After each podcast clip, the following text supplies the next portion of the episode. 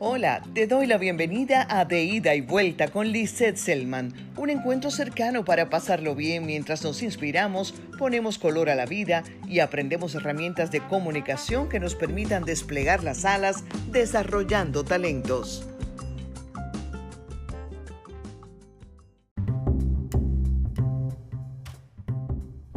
Se cuenta que en los años 20, cuando Albert Einstein ya era conocido por su teoría de la relatividad, con frecuencia era solicitado por las universidades para dar conferencias. Dado que no le gustaba conducir y sin embargo el automóvil resultaba muy cómodo para sus desplazamientos, contrató los servicios de un chofer. Después de varios días de viaje, Einstein le comentó al chofer lo aburrido que era repetir lo mismo una y otra vez. Si quiere, le dijo el chofer, lo puedo sustituir por una noche. He oído su conferencia tantas veces que la puedo recitar palabra por palabra. Einstein estuvo de acuerdo y antes de llegar al siguiente lugar intercambiaron sus ropas y Einstein se puso al volante. Llegaron a la sala donde se iba a celebrar la conferencia y como ninguno de los académicos presentes conocía al científico, no se descubrió la farsa. El chofer expuso la conferencia que había oído repetir tantas veces a su patrón. Al final, un profesor en la audiencia le hizo una pregunta. El chofer no tenía ni idea de cuál podía ser la respuesta.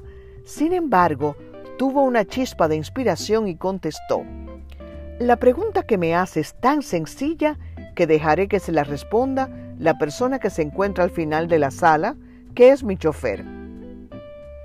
Cierta o no esta anécdota, hoy nos sirve para comprobar cuán importante es tener control para reaccionar con lucidez y puedo compartir contigo un hecho similar que viví en mis primeros años de ejercicio en la televisión.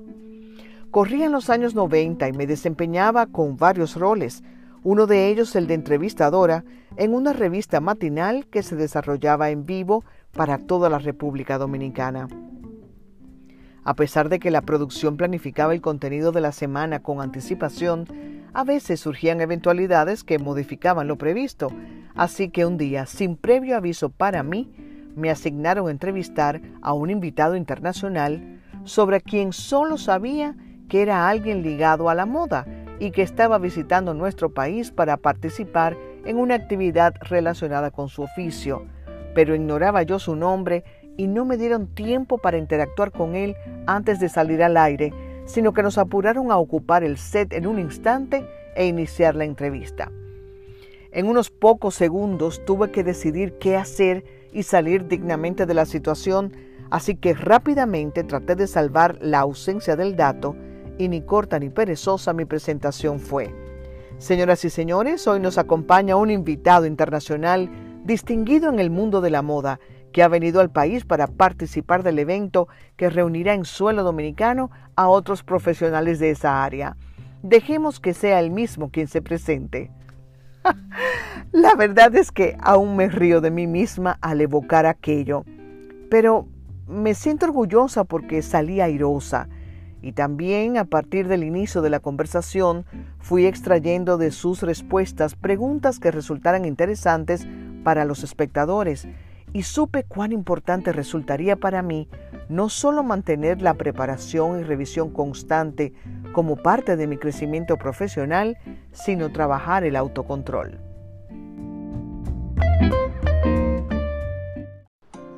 Permíteme recordarte que un buen orador dispone de un léxico vocabulario amplio y la única manera de lograrlo es cultivando el hábito de la lectura. Sumérgete en el universo de los libros no te arrepentirás.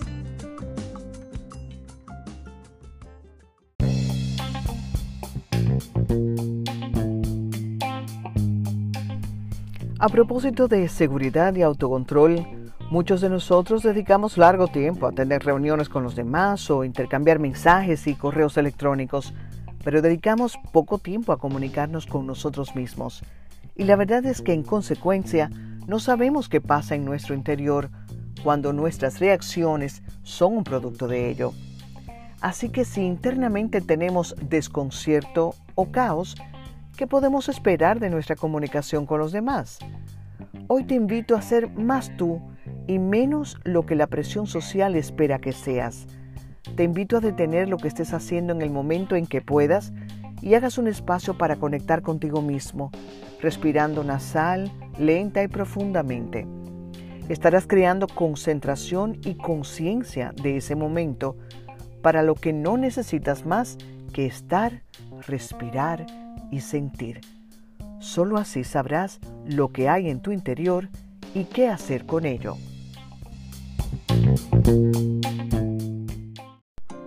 Hasta aquí hemos llegado en este capítulo. Te deseo buena vida. Visita mi página web liselman.com y búscame en las redes sociales como arroba liselman y hagamos más fuerte nuestra comunidad. Te extiendo mi gratitud y la invitación a encontrarnos en el próximo capítulo de Ida y Vuelta.